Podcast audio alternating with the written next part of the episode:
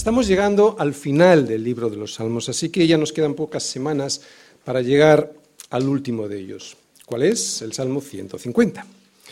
Eh, en esta última parte del libro de los Salmos estamos viendo, veremos, porque ya lo hemos comenzado con el Salmo 146, una serie pequeña de cinco salmos. Es una serie de cinco salmos que si los leemos todos seguidos nos daremos cuenta de que todos ellos están llenos de alabanzas a Dios. Y no es que en estos cinco salmos la alabanza sea el tema principal, no. Es que el único tema que se trata en estos cinco salmos es el de la alabanza a Dios. No veremos en estos últimos salmos la más mínima expresión de miedo o angustia, de confesión de pecado o de petición de ayuda o de auxilio. No, solo vamos a ver alabanza los porqués de esa alabanza y los peligros de no hacerlo, de no hacer esa alabanza. Ya no hay dolor, ya no hay más llanto, ya no se ve persecución ni tampoco se ve la injusticia derivada de esa persecución. Tampoco se ve pecado ni la culpa y consecuencias que trae ese pecado. Es como si los que se encargaron de la compilación de los salmos en este libro y que fueron inspirados por Dios para hacer esa labor de recopilación, dijeran, ya todo eso pasó. Todo eso ya lo hemos visto como, con profusión en los salmos anteriores. Todo esto ya está más que superado. Ahora ya solo nos queda un anhelo. Ahora ya solo nos queda, Señor, darte realmente lo que te mereces. Alabanza, la alabanza, una alabanza digna de tu nombre. La alabanza por haber permitido en nuestras vidas todas las pruebas que necesitábamos, sí. ¿Para qué? Para darnos cuenta de que sin ti nada somos. Gracias, Señor. La alabanza por habernos librado del enemigo y de nosotros mismos, que casi siempre somos nosotros el mayor de nuestros problemas. La alabanza por habernos mostrado el camino de regreso a casa. La alabanza por habernos sostenido tantas veces, una y otra vez, con la misericordia de tu provisión. La alabanza por el amor de cubrirnos con tu perdón, un perdón absolutamente inmerecido debido a nuestro pecado, el pecado de haber despreciado tu amor. La alabanza no solo por lo que has hecho por nosotros, sino muy especialmente por lo que has hecho con nosotros tus hijos. Y la alabanza no solo por lo que has hecho con nosotros y por nosotros, sino sobre todo la alabanza por ser quien eres tú.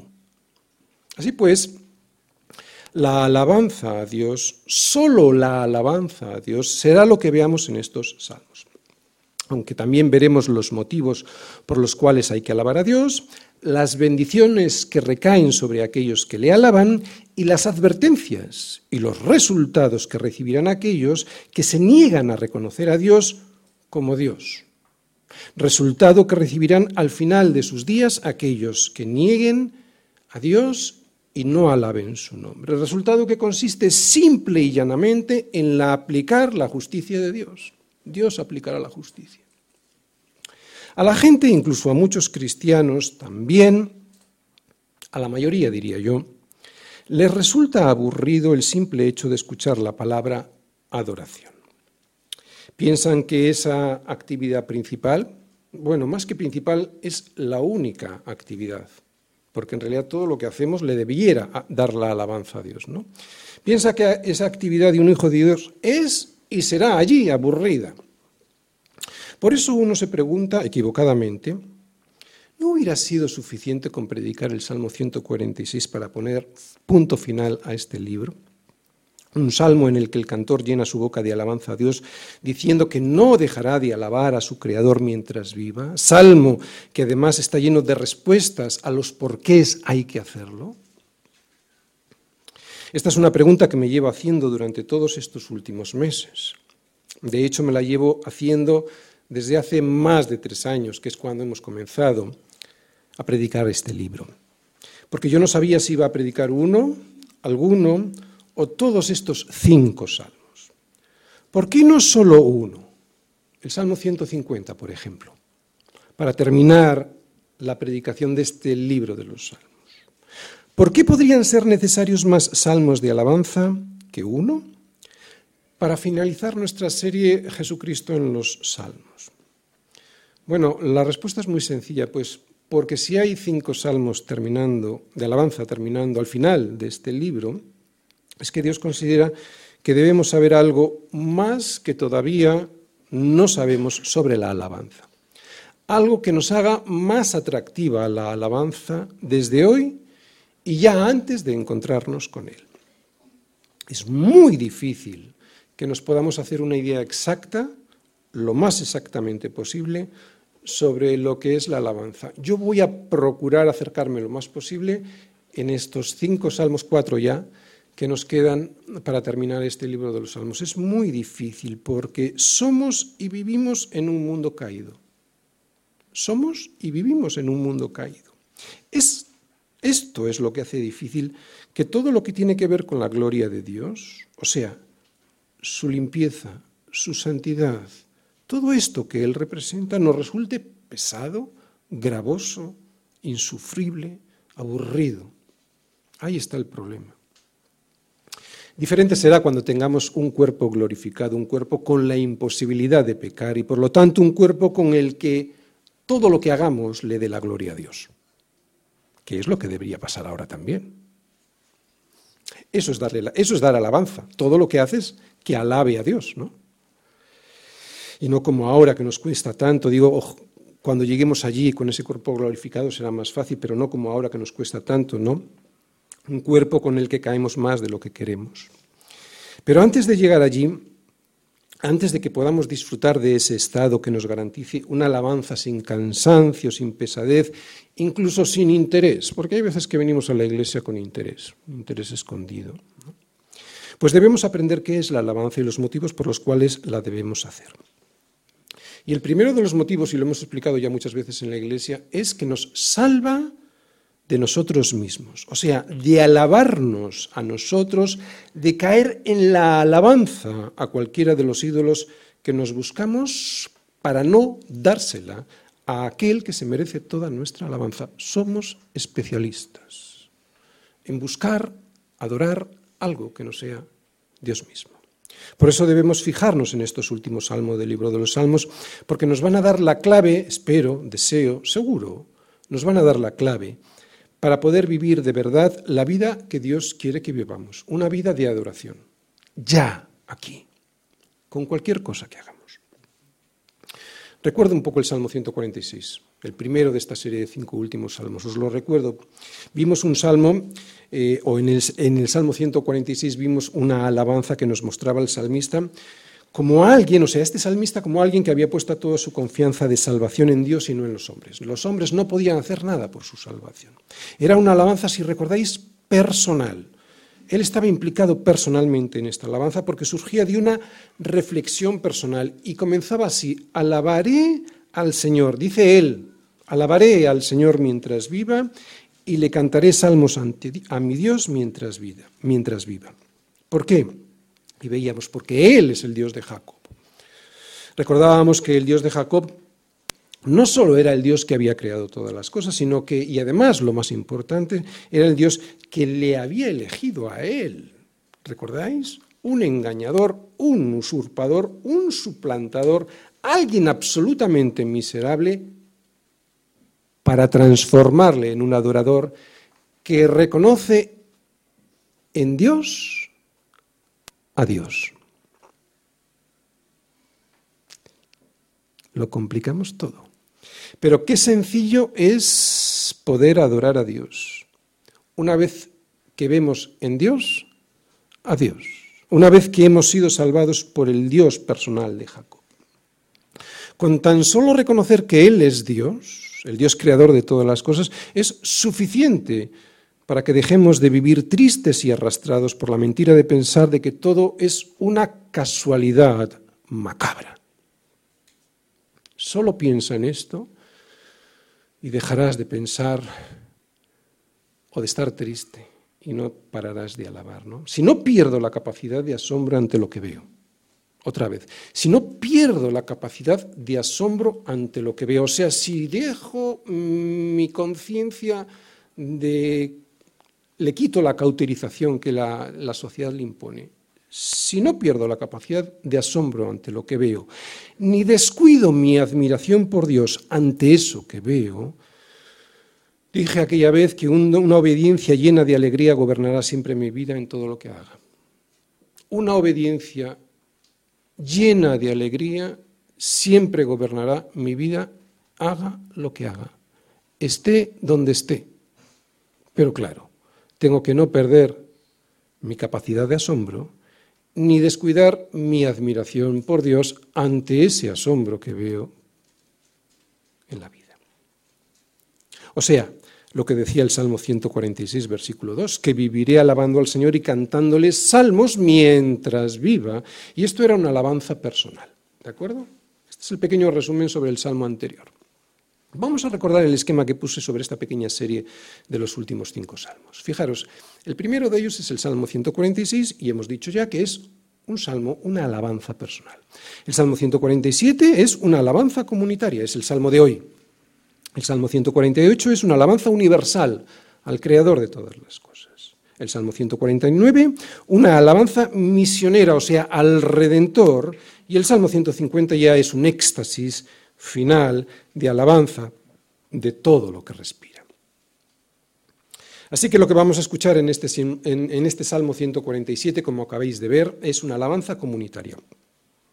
Una alabanza comunitaria en la que los ojos de todos los que están cantando este salmo, esos ojos están puestos en el Señor, dándole las gracias, fijaros, por tres cosas, por su restauración, por lo que Él ha hecho con ellos restaurándoles, dándole las gracias por el mantenimiento que Dios sigue dándoles a ellos una vez que han sido rescatados, y dándole las gracias también a este Señor, comunitariamente, por la paz y seguridad que Dios les da a su pueblo.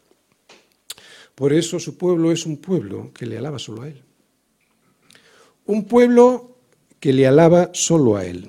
Una alabanza comunitaria, Salmos 147. Alabad a Ja, porque es bueno cantar salmos a nuestro Dios, porque suave y hermosa es la alabanza. Yahvé edifica a Jerusalén, a los desterrados de Israel recogerá.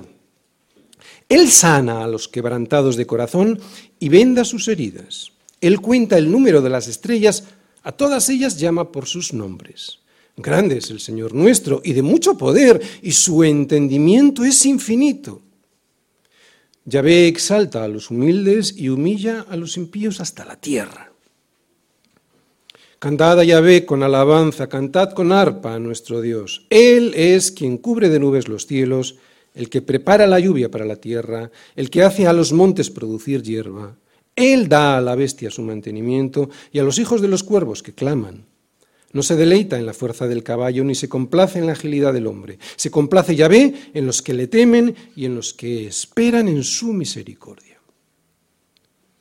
Alaba a Yahvé, Jerusalén. Alaba a tu Dios, oh Sión, porque fortificó los, los cerrojos de tus puertas bendijo a tus hijos dentro de ti. Él da en tu territorio la paz, te hará saciar con lo mejor del trigo. Él envía su palabra a la tierra, velozmente corre su palabra. Da la nieve como, lana y derrama la escarcha como ceniza. Echa su hielo como pedazos. Ante su frío, ¿quién resistirá? Enviará su palabra y los derretirá, soplará su viento y fluirán las aguas. Ha manifestado sus palabras a Jacob, sus estatutos y sus juicios a Israel. No ha hecho así con ninguna otra de las naciones y en cuanto a sus juicios no los conocieron. Aleluya. Muy bien, del alaba, oh alma mía, al Señor del Salmo 146, versículo 1, el salmista pasa ahora a decirnos a todos en el Salmo 147, versículo 1, alabad al Señor. Y antes de entrar en mayores consideraciones, el cantor nos dice simple y llanamente que eso es bueno y agradable. ¿Vale? Luego entraremos a valorar por qué es bueno y por qué es agradable. Pero antes hemos de saber que aquel que no alaba personalmente a Dios en su vida y con su vida, otra vez, Antes, hemos, antes de entrar a valorar todo esto de la alabanza comunitaria, hemos de saber que aquel que no valora, que, perdón, que no alaba a Dios en su vida y con su vida, Salmo 146, le será imposible hacerlo en una comunidad de creyentes. Tiene mucho sentido. Podrá hacerlo formalmente, pero hacerlo realmente, imposible. Por eso quiero insistir en la alabanza personal antes de entrar en la comunitaria. Y para poder alabar personalmente es necesario buscar y encontrar la clave del contentamiento.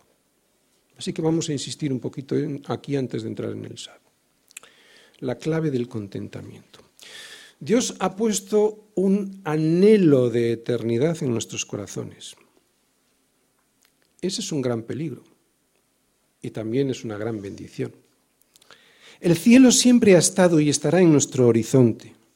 Eso es algo que está inscrito en el corazón de todos los hombres. Dios nos ha creado a todos con un anhelo, desear lo mejor para nuestras vidas, desear un mundo perfecto. Aquí nadie quiere sufrir, aquí nadie quiere ser ni pobre ni miserable, nadie quiere estar triste. Pero el pecado es lo que nos han traído y de eso ninguno de nosotros nos podemos escapar. Más aún, en ocasiones incluso, aunque no le queremos hacer daño a otros, lo hacemos. Por eso, especialmente los cristianos, que sabemos dónde está el problema, deseamos ardientemente ser liberados definitivamente de nuestro pecado. Y no solo del daño y la tristeza que ese pecado nos trae a nosotros, sino también del dolor que ese pecado les trae a aquellos que más queremos.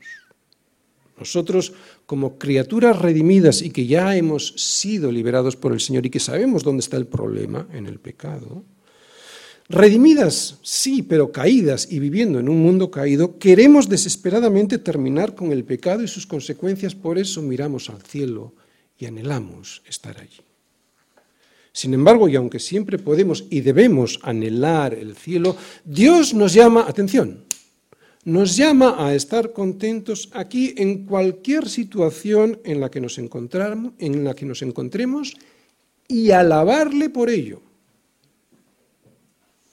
El verdadero contentamiento no es circunstancial. Hoy tengo y por eso estoy contento, mañana no tengo, por eso estoy triste. Otra vez, el verdadero contentamiento no es circunstancial, es relacional no se basa en lo que tenemos o no tenemos, sino más bien en quiénes somos y a quién tenemos habitando en nosotros. Y ese quién tenemos habitando en nosotros es el que le da sentido a nuestra vida, carácter a nuestra vida, o sea, nos hace ser quien somos. Si nuestro contentamiento se basa en lo que tenemos y no en lo que somos y quién está viviendo ahí, dentro de nosotros, siempre vamos a desear más, ¿te das cuenta? Precisamente por lo anterior que dije. Eso que dije que es bueno pero que es peligroso. En el anhelo de que todo vaya bien siempre. Otra vez, si nuestro contentamiento se basa en lo que tenemos, siempre vamos a desear más. Claro, es normal. Pero cuando está basado en quiénes somos en Cristo, entonces nuestro contentamiento ya está asegurado porque Él ya ha vencido a la muerte y esa victoria nos franquea el paso, o sea, nos da vía libre hacia la eternidad. Y no hay mayor alegría que esa, porque no hay mayor ambición que nadie pueda tener que poder vivir la vida eterna. Así que ya está el contentamiento. Ahí está el contentamiento. Vivir una vida eterna para la cual sí, claro, fuimos creados y además vivirla para siempre con el Señor. Por eso ese carácter del ser, no el de tener, nos hace buscar primero y encontrar después el contentamiento en todas las cosas. ¿Por qué? Pues porque ya sabemos que Cristo ya venció. ¿Para qué queremos más que la vida eterna vivida con Él? Por eso cualquiera de nosotros lo primero que debiera hacer por la mañana en cuanto nos levantamos es cantarle al Señor. Porque ya sabemos lo que nos dio, lo mejor que nos puede dar. Por eso cualquiera de nosotros lo primero que debiéramos de hacer en cuanto llegamos al trabajo o a los estudios es cantarle al Señor. Por eso cualquiera de nosotros, lo primero que debiéramos hacer en cuanto volvemos a casa del trabajo o de los estudios, es cantarle al Señor. Y es por eso que a cualquiera de nosotros, lo primero que nos debieran preguntar en cualquier situación es, oye, ¿y tú por qué siempre estás cantando? Y nosotros responder, porque siempre tengo algo por lo que poder cantar. Cristo vive, me salvó, me restauró, me sostiene y me trae la paz y seguridad, que es lo que veremos en este salmo. ¿Por qué no le iba a cantar?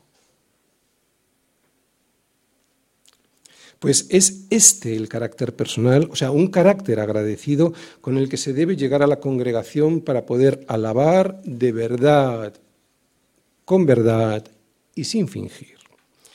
Y es lo que vamos a ver en este salmo de alabanza comunitaria.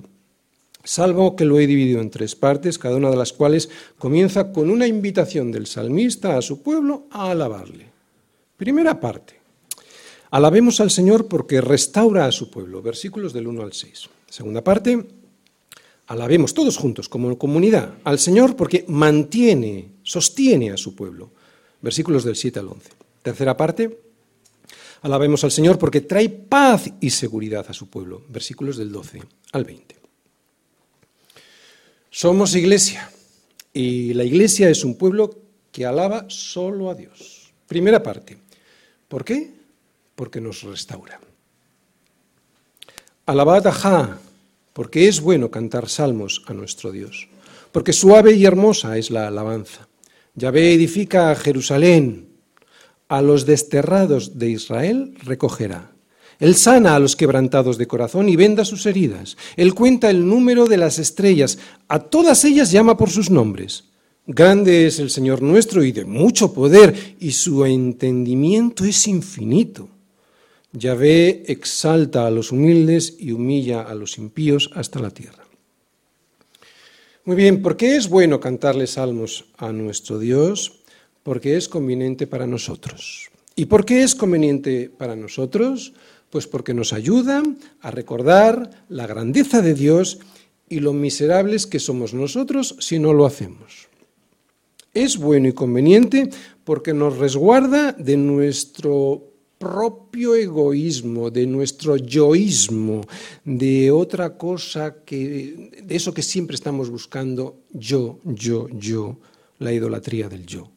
Cuando tú alabas a Dios, estás saliendo de ese egoísmo es bueno y conveniente porque nos protege de no olvidarnos también, al alabarle lo recordamos, de no olvidarnos de los múltiples favores y beneficios que de Él hemos recibido, olvido en el que solemos caer en cuanto nos levantamos por la mañana, ¿sí o no?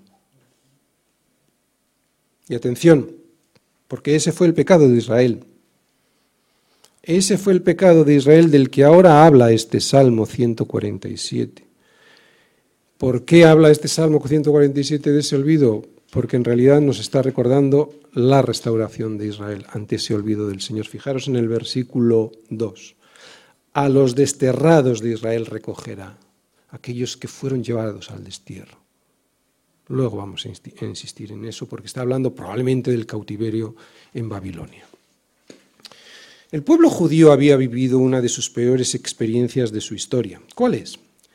Pasar largos años de cautiverio en Babilonia al haber permitido, y aquí está lo importante que tenemos que recordar hoy para nosotros, al haber permitido el Señor que fuesen vencidos y humillados por los caldeos y luego llegados, llevados al destierro.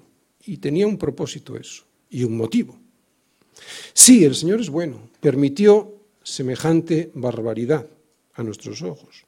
Como a muchos de los que estamos aquí, el Señor permitió semejante calamidad nacional para que se diesen cuenta de lo que diariamente no se daban cuenta, que se habían vuelto a los ídolos, que despreciaban a su Dios, al Dios del pacto, y eso a pesar de ser apercibidos diariamente de su pecado por los profetas que el Señor les enviaba. Pero ahora todo había cambiado. Cuando se dieron que no podían cantar junto a los ríos de Babilonia, cuando se dieron cuenta que allí se sentaban y aún lloraban acordándose de Sión, de la iglesia, Cuando se dieron cuenta de que, lo que les habían llevado, los que les habían llevado cautivos les pedían que cantasen y los que les habían desolado les pedían alegría diciendo, cantadnos algunos de los cánticos de Sión, entonces ellos allí se dieron cuenta de lo que hoy el Señor nos recuerda a nosotros y en aquel entonces no paraba de recordarles. ¿Cómo cantaremos cántico del Señor en tierra de extraños? No se puede cantar cánticos al Señor en tierra de extraños. Luego vamos a ver cuál es la tierra de extraños y cuál es nuestra tierra. Cuidado con la idolatría, cuidado con la idolatría del yo. Pero ah, cuando se dieron cuenta de todo esto, el Dios del juicio, aquel que les había llevado hasta Babilonia para que recordasen aquello que nunca se tenían que haber olvidado, les dio el primero de los favores recibidos que hoy vemos en este salmo. ¿Cuál es? La restauración de Israel y la sanidad de su corazón. Fijaros lo que dicen los versículos 2 y 3. El Señor edifica a Jerusalén, o sea, a su iglesia, y a los desterrados de Israel recogerá. Él sana a los quebrantados de corazón y venda sus heridas. Escucha, mi hermano, no hay iglesia mejor edificada que aquella que es edificada sobre la roca que es Cristo y construida con hombres cuyos corazones han sido previamente quebrantados. Dios no construye su iglesia con corazones orgullosos. Así como el pueblo de Israel, después de su, experiencia en el desierto, le pudo reconocer al Señor y alabar, y Dios pudo darle cariño y consolación, así también a su iglesia le pasa hoy. Igual. Una iglesia que conozca el dolor y la culpa de su pecado puede, después de esa experiencia de quebranto, de no poderle cantarle al Señor a las orillas de los canales de Babilonia, después de ese quebranto, puede descubrir su verdadera naturaleza. ¿Cuál es? Que desde la planta del pie hasta la cabeza no hay cosa sana en él, sino herida, hinchazón y podrida llaga y que esas heridas no están curadas, ni vendadas, ni suavizadas con aceite, y que sólo el Señor puede hacerlo. Sin esa dolorosa experiencia del pecado y sus consecuencias, es muy difícil poner nuestra esperanza en la gracia de Dios. ¿Sabéis lo que es la gracia, no? Un regalo inmerecido. Aquello que Dios nos da, nos rescata, nos salva. Otra vez, sin esa dolorosa experiencia del pecado y sus consecuencias, es muy difícil poder poner toda nuestra confianza y esperanza en la gracia de Dios. ¿Para qué? si todo me va bien y no le necesito. Por eso el Señor te lleva hasta Babilonia. Pero atención, es una condición sine qua non darse cuenta de eso, pero no suficiente, luego hay que arrepentirse. Pero es necesaria la experiencia de Babilonia. Creo que aquí muchos lo hemos vivido así. Es necesaria la experiencia de Babilonia porque si no hemos experimentado que a las orillas de sus ríos, nosotros que somos suyos, los otros pueden cantar, ¿eh? Claro que sí, están todo el día cantando. Pero otra vez, nosotros que somos suyos, en esas orillas, no podemos ya cantar. No podemos seguir viviendo en la ficción de que todo va bien cuando sabemos que en Babilonia no van bien las cosas. Y aún así hay algunos, cristianos se llaman, que siguen sin ver su profunda herida, su terrible hinchazón y su profunda llaga. Y es por eso que se resisten a ser curados, vendados y suavizados con aceite. Es por eso que no hay alabanza ni en sus manos, ni en sus bocas, ni en su corazón.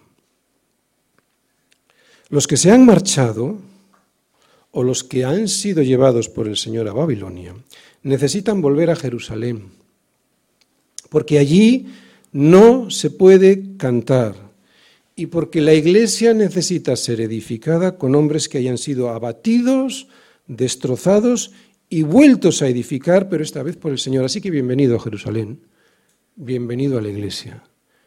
Quiero personas quebrantadas, destrozadas por el Señor y, vuelta a construir por Él, ¿no? por el Señor. Recuerda que en Babilonia no se quiere a los quebrantados. El mundo desprecia a los quebrantados porque los quebrantados les parecen débiles y sin valor. Pero Dios es precisamente a esos a los que busca. Recuerda que el mundo lo que prefiere es juntarse con aquellos a los que les va bien. El mundo no le gusta a aquellos a los que les va mal y mucho menos les gustan los desahuciados. Pero Dios no solo los quiere a ellos, sino que los prefiere. De hecho, es con ellos con los que habita y es a ellos a los que sana. A los soberbios Dios les resiste, no los soporta. Hay muchas formas de quebranto, pero aquí estamos hablando del más profundo, del del pecado. Digo que hay muchas formas de quebranto, pero las heridas del verdadero quebranto, del verdadero quebranto, esas nadie las puede sanar. Para esas solo Dios pudo enviar una solución y fue su Hijo muriendo en la cruz por nosotros. Dice Isaías, hablando del Mesías que habría de venir, lo que éste les diría, o sea, el Mesías, lo que diría el Mesías a su llegada a aquellos que le reconocieran a él como Mesías y reconocieran su quebranto. Dice Isaías 61.1, el Espíritu del Señor está sobre mí porque me ungió Yahvé, me ha enviado a predicar buenas nuevas a los abatidos, a vendar a los quebrantados de corazón, a publicar libertad a los cautivos y a los presos apertura de la cárcel. ¿Cuántos aquí han estado presos? ¿Cuántos aquí hemos estado presos? Está hablando de eso. Ninguno de los dioses en los que hemos confiado en el pasado ha podido sanar nada, sino todo lo contrario, agravar todavía más esa profunda y podrida llaga que nos cubría desde los pies hasta la cabeza. Solo Cristo, que siendo Dios y a pesar de ello fue puesto bajo el mayor de los quebrantos, pudo y puede hacerlo. Solo Cristo es capaz de vendar cualquier herida producida por el pecado, que es el mayor de los quebrantos. Y su sangre tiene el poder de curar cualquier mal que nos impida acercarnos a Dios. Cualquier mal. Cualquier mal. Por eso es bueno cantar salmos a nuestro Dios, porque es de bien nacido ser agradecidos y porque el Hijo honra al Padre. Los versículos que vienen simplemente son la confirmación de que Dios puede hacerlo. Fíjate, que el salmista nos diga que Él cuenta el número de las estrellas y que a todas ellas llama por su nombre es un recurso literario. Es un recurso literario para decirnos lo que viene en el siguiente versículo. Grande es el Señor nuestro y de mucho poder y su entendimiento es infinito. Es un recurso literario porque es imposible de explicar. Piensa en la capacidad que tendríamos que tener cualquiera de nosotros para tan solo recordar el nombre de un pequeño puñado de estrellas que podemos ver con los ojos. No hablo de recordar el nombre de todas y cada una de la infinidad de las estrellas que existen, no. Digo recordar tan solo el nombre de aquellos pocos cientos que podemos ver con los ojos. Yo no tengo memoria, por lo menos, cada vez menos. Necesitaría un listado, probablemente un ordenador. Y sin embargo Dios las cuenta y recuerda el nombre de todas, de todas, de los millones, de los billones de millones, de los trillones de billones, de los cuatrillones de trillones, de todas las, de todas las estrellas que existen. Otra vez es un recurso literario para explicarnos que Dios tiene poder. Creo que no somos conscientes del poder de Dios. Pensamos que Dios no puede con nuestros problemas cuando resulta que Él solucionó el mayor de todos ellos, nuestro pecado, pecado que nos llevaba a la muerte. Eso sí que es poder. Es un poder inexplicable que intenta expresarse en estos versículos diciéndonos que Él cuenta el número de las estrellas y, que a todas ellas llama por sus nombres. Si solucionó el mayor de todos nuestros problemas, Él puede arreglar cualquier otro.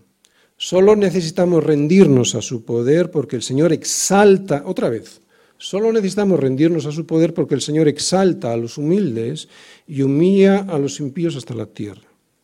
Necesitamos rendirnos a su poder y dejar de pensar que Dios es alguien ajeno a nuestra vida y por eso vivimos como nos da la gana, o que no existe, o que no tenemos por qué rendirle cuentas porque eso es soberbia. Y es precisamente en esa soberbia cuando Dios deja de exaltar. ¿Y sabes lo que significa ahí exaltar en hebreo? Restaurar, volver a hacer. Ese es el significado en hebreo de exaltar en este versículo. Es cuando Dios, cuando hay soberbias, cuando Dios deja de exaltar al que ha dejado de ser humilde si es que alguna vez lo fue. Solo necesitamos rendirnos a su poder porque Dios resiste a los soberbios y le da gracia a los humildes. Y ese rendirnos a su poder, que es el fondo, la Iglesia lo expresa con canción, que es la forma. ¿Entendéis? Otra vez. Ese rendirnos a su poder, que es el fondo del asunto, la Iglesia lo expresa con, canción, con alabanza, que es la forma. Y lo hace no solo porque nos restaura, que es lo que acabamos de ver, sino también, segunda parte, porque nos mantiene. Segunda parte, porque nos mantiene. Cantad a Yahvé con alabanza. Cantad con arpa a nuestro Dios. Él es quien cubre de nubes los cielos, el que prepara la lluvia para la tierra, el que hace a los montes producir hierba. Él da a la bestia su mantenimiento y a los hijos de los cuervos que claman. No se deleita en la fuerza del caballo ni se complace en la agilidad del hombre. Se complace Yahvé en los que le temen y en los que esperan en su misericordia. Fijaros en ese verbo, cantad. En ese verbo, en ese cantad, que es un verbo que en hebreo no solo significa cantar, también significa responder. Fíjate, responder al Señor, ¿no? Esto es lo que hacemos todos nosotros cuando reconocemos a Dios como aquel que nos mantiene. Le, reconocemos, le hacemos ese reconocimiento cantándole, ¿no? Le respondemos cantándole. O así debiéramos hacerlo, porque de lo contrario le estaríamos robando la gloria a Dios. Cuando el mundo le canta al mundo, pero nosotros le cantamos siempre a Dios. ¿Ves las nubes en los cielos? Cántale a Dios. No creas que es casualidad. ¿Ves caer la lluvia en la tierra? Cántale a Dios. Te aseguro que no es casualidad. ¿Ves crecer la hierba en los montes? Cántale a Dios. No creas que es casualidad. ¿Ves el plato de comida en tu mesa? Cántale a Dios. No creas que es casualidad. No tendría por qué hacerlo. Sí que es cierto que otros que no le cantan y le desprecian tienen también un plato sobre su mesa, pero eso es porque Él es bueno y a ti antes también te lo dio. A ti antes también te lo dio. Porque Él hace salir su sol sobre malos y buenos y hace llover sobre justos e injustos. De hecho, si te fijas en el versículo 9, que es un versículo un tanto raro, menciona a los hijos de los cuervos y dice que a ellos también les da mantenimiento. El cuerpo era, perdón, el cuerpo, el cuervo, el cuervo era uno de los animales descritos como inmundos en el libro de Levítico, algo que también nos recuerda Moisés después en el libro de Deuteronomio, y esto simboliza algo en este salmo. ¿no? ¿Qué es lo que simboliza? Pues que incluso a estos inmundos cuerpos, cuervos, perdón, a estos inmundos cuervos, inmundos como lo éramos nosotros, nosotros, mismos, ¿no? antes de ser rescatados por el Señor, a estos el Señor también les da de comer. Así que otra vez, ¿ves el plato de comida en tu mesa? Cántale a Dios. No te creas que es casualidad. No tendría por qué hacerlo. Entre otros motivos porque se complace el Señor entre los que le temen y en los que esperan en su misericordia y no se deleita en aquellos que confían en la fuerza, la fuerza del caballo, ni se complace en la agilidad, esa que tienes para los negocios, por ejemplo, en la agilidad del hombre. Dios es soberano. Y aunque tenemos que trabajar para comer, no es por nuestra fuerza ni tampoco por nuestra agilidad que lo conseguimos, sino por su gran misericordia, que es la que nos da la fuerza y la agilidad. Te la puede quitar en cualquier momento. No es tuya, no te pertenece. Cuando alguien humilde comprende esto, porque esto solo lo puede comprender alguien humilde, evidentemente. Cuando alguien humilde comprende esto es cuando el Señor se complace y escucha la canción de alabanza. Hasta entonces, no. De nada vale la canción, de nada vale cualquier canción, ¿no? cualquiera que sea el estilo y el lugar donde se cante, ya sea gospel, ya sea un himno, ya sea en la iglesia, ya sea en tu casa, que si no esperas en el Señor y solo te estás deleitando en tu fuerza y en tu agilidad, Dios ni la escucha, por muy bonita que suene.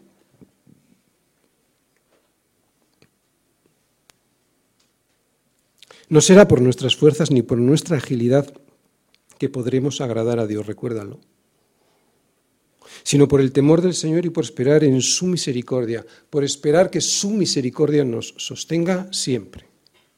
Por eso la Iglesia es un pueblo que alaba solo a Dios.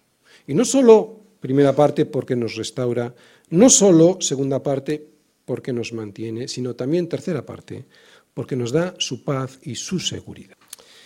Alaba a Yahvé, Jerusalén, alaba a tu Dios, oh Sión, porque fortificó los cerrojos de tus puertas, bendijo a tus hijos dentro de ti. Él da en tu territorio la paz, te hará saciar con lo mejor del trigo. Él envía su palabra a la tierra, velozmente corre su palabra. Da la nieve como lana y derrama la escarcha como ceniza. Echa su hielo como pedazos. Ante su frío, ¿quién resistirá? Enviará su palabra y los derretirá. Soplará su viento y fluirán las aguas. Ha manifestado sus palabras a Jacob, sus estatutos y sus juicios a Israel. No ha hecho así con ninguna otra de las naciones y en cuanto a sus juicios no los conocieron. Aleluya.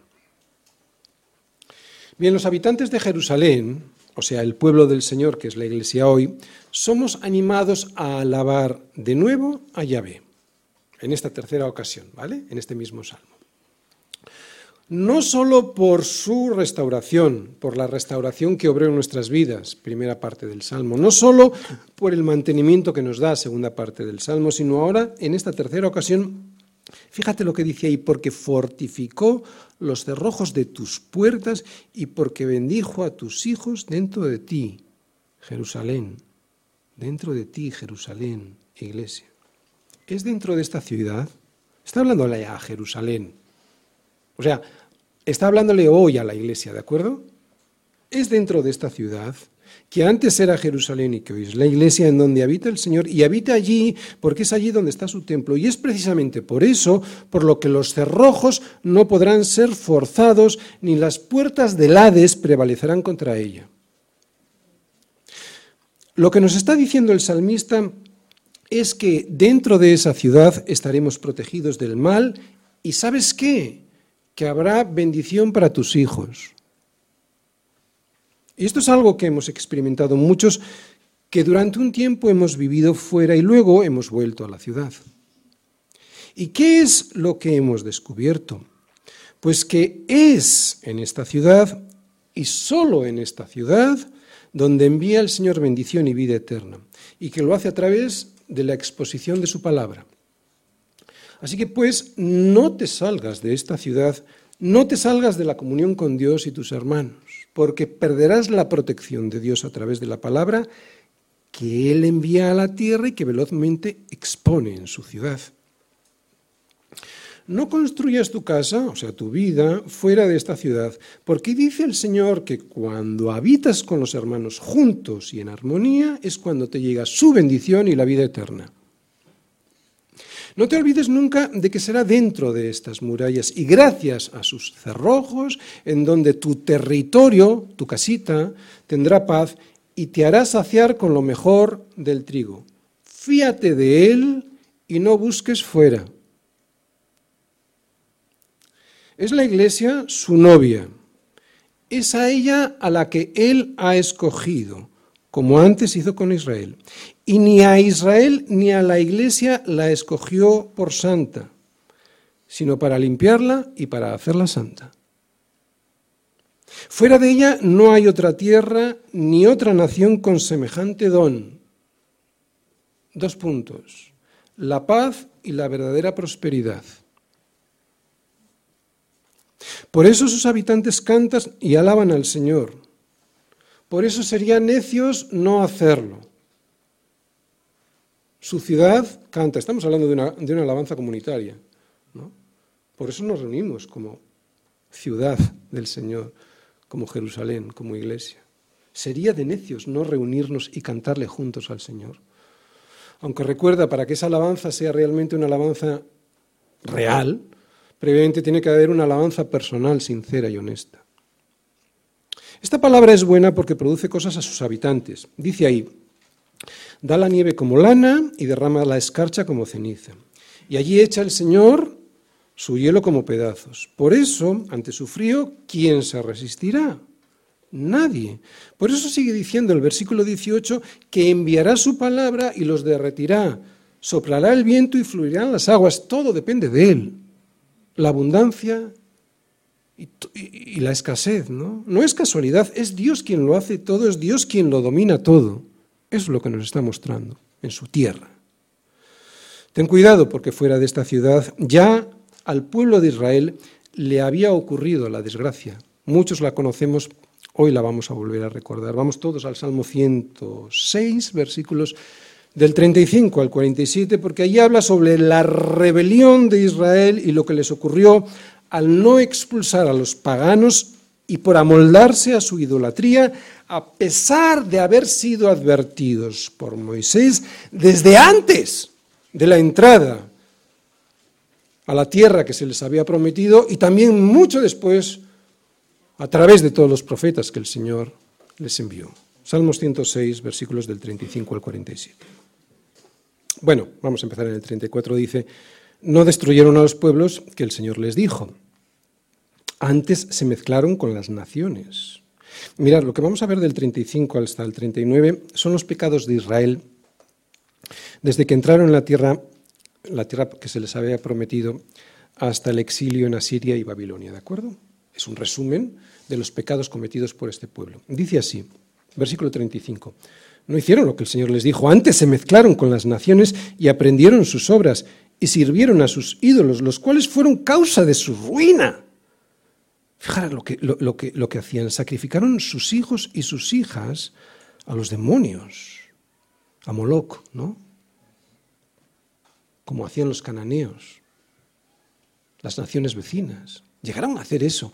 Tú, tú puedes decir, yo no voy a hacer eso con mis hijos fuera de esta ciudad, fuera de la iglesia. No, sí, claro que sacrificas a tus hijos. Les expones al sistema de valores de este mundo, que es lo peor que puedes exponerles, y no a la palabra. Claro que les sacrificas, cuidado. Sacrificaron sus hijos y sus hijas a los demonios y derramaron la sangre inocente, la sangre de sus hijos y de sus hijas. ¿Cuánta responsabilidad tenemos los padres? Que ofrecieron en sacrificio a los ídolos de Canaán y la tierra fue contaminada con sangre. Se contaminaron así con sus obras y se prostituyeron con sus hechos. Y ahora a partir del versículo 40 Viene la disciplina que a Israel el Señor les dio y la hizo a través de sus enemigos. Dios les disciplinó a través de sus enemigos. Fijaros, versículo 40. Se encendió, por tanto, el furor del Señor sobre su pueblo y abominó su heredad. Los entregó en poder de las naciones y se enseñorearon de ellos los que les aborrecían. Sus enemigos los oprimieron y fueron quebrantados debajo de su mano. Muchas veces los libró, mas ellos se rebelaron contra su consejo y fueron humillados por su maldad. Y a partir del versículo 44, aquí se ve la naturaleza incondicional del pacto de Dios con su pueblo. Es incondicional, ¿de acuerdo? Aunque vamos a ver algunas palabras que expresan pues una especie de antropomorfismo, pero es una fidelidad del Señor con su pacto a sus hijos. Dice el versículo 44, con todo, él miraba cuando estaban en angustia y oía su clamor, y se acordaba de su pacto con ellos, y se arrepentía conforme a la muchedumbre de sus misericordias. Otra vez, acordarse y arrepentirse es un antropomorfismo para que, nos para que entendamos bien, vamos a decir, la ira santa de Dios, ¿de acuerdo? Dios no se puede olvidar, Dios no se arrepiente de nada, pero es la mejor forma que podemos tener de entender la ira que Dios tenía, ira santa contra su pueblo. Hizo asimismo que tuviesen de ellos misericordia todos los que tenían cautivos. Y el versículo 47, anhelaban en este versículo lo que antes tenían y perdieron. Fíjate en su cautividad lo que anhelaban. Lo digo para que no estés tú en la cautividad y anhelando esto, que hoy tienes y mañana puedes perder. Fíjate, sálvanos, Señor Dios nuestro, y recógenos de entre las naciones, para que para que, ¿para qué? para que alabemos, alabemos tu santo nombre, para que nos gloriemos en tus alabanzas. Sálvanos, Señor Dios nuestro, y recógenos de entre las naciones, para que alabemos tu santo nombre para que nos gloriemos en tus alabanzas. No esperes a gritar así. No te salgas de los límites de sus murallas ni de la seguridad de sus cerrojos. ¿Para qué? Otra vez, para que no termines gritando lo que acabamos de escuchar en este Salmo 106, versículo 47. Bien, y este, esta palabra que vemos en el Salmo 147 no solo produce cosas, sino que también transmite juicios, los juicios de Dios, ¿vale? Dios escogió a Israel para que ellos conocieran, para que este pueblo conociera sus juicios, los juicios de Dios, y a través de ellos el resto de las naciones. Y sus juicios significan su opinión. O sea, cuando yo doy un juicio de algo, doy mi opinión. Lo que pasa es que mi opinión es una opinión de hombre, pero la opinión de Dios es un juicio que llevará aparejado una consecuencia, evidentemente, si no cumplo ese juicio, esa opinión de Dios. Otra vez, Dios escogió a Israel, a este pueblo, para que ellos conocieran, este pueblo conociera sus juicios y a través de ellos, a través de este pueblo, el resto de las naciones. Digo, sus juicios significa su opinión sobre todas las cosas, su ley, su voluntad. Y dice este salmo, y lo conocemos por la historia, que no lo hizo así con ninguna otra nación. ¿Por qué? Bueno, yo no lo sé, pero desde luego no lo hizo por ser vosotros, y ahora me estoy refiriendo a la Iglesia, más que todos los pueblos os ha querido el Señor y os ha escogido. Pues vosotros erais el más insignificante de todos los pueblos, sino, y aquí viene lo maravilloso, por cuanto el Señor os amó. ¿Eres capaz de responderle al Señor, de responder a este amor? Lo mismo que les recordaba Moisés a ellos ayer, porque estos son palabras de Moisés, de Deuteronomio 7, versículos del 7 al 8, lo que acabo de decir, no por ser vosotros mejor que cualquier otro pueblo. Lo mismo que ayer le recordaba al pueblo de Israel Moisés, es lo mismo que Moisés nos recuerda hoy a nosotros. Por eso termina con un aleluya este salmo. Porque no hay nada en nosotros que pueda exigir, que pueda merecer o que pueda pagar y comprar su favor, sino que se recibe por gracia. Aleluya. Jesucristo en el Salmo. Bien, hay un versículo, el versículo 3, que dice, Él sana a los quebrantados de corazón y venda sus heridas. Creo que es en este versículo 3 donde más claramente podemos ver a Jesucristo en este salmo. Este fue el llamado de Jesús. ¿Os acordáis que hemos visto en Isaías 61.1? Bueno, ahora vamos a ver lo mismo, pero leído este, este, capítulo de Isaías por el mismo Jesús y viene narrado en Lucas 4:18. Digo otra vez, este fue el llamado de Jesús y esto es lo que dijo el Señor leyendo Isaías y que viene, por ejemplo, en Lucas 4:18. Eh, el Espíritu del Señor está sobre mí por cuanto me ha ungido para dar buenas nuevas a los pobres, me ha enviado a sanar a los quebrantados de corazón, a pregonar libertad a los cautivos y vista a los ciegos, a poner en libertad a los oprimidos. Esta es la profecía cumplida que antes hemos leído en Isaías 61.1. ¿Cómo llegaste al Señor? O mejor dicho, porque hay algunos que no llegan quebrantados, se quebrantan después, pero ¿cómo llegaste al Señor? O mejor dicho, ¿cómo regresaste al Señor cuando te habías marchado? ¿No llegaste con un corazón roto y lo terminó sanando y vendando? Termino. Él es digno de toda nuestra alabanza. Por eso su pueblo es un pueblo que le alaba solo a Él. Sobre todo después de reconocer que nos hemos rebelado contra Él, que en el pasado hemos levantado nuestra mirada desafiando a Dios y su voluntad, despreciando sus consejos, y que a pesar de eso, Él envió a morir a su Hijo en nuestro lugar. Corazones quebrantados, esa es una muy buena razón para cantar hoy todos juntos. Si nuestros corazones han venido hoy quebrantados, seguro que han sido sanados por la palabra, por la, por la predicación de su palabra. Y si esto ha sido así, entonces tendremos algo por lo que cantar hoy y en la eternidad. Hagámoslo ahora para alabanza de la gloria de su gracia.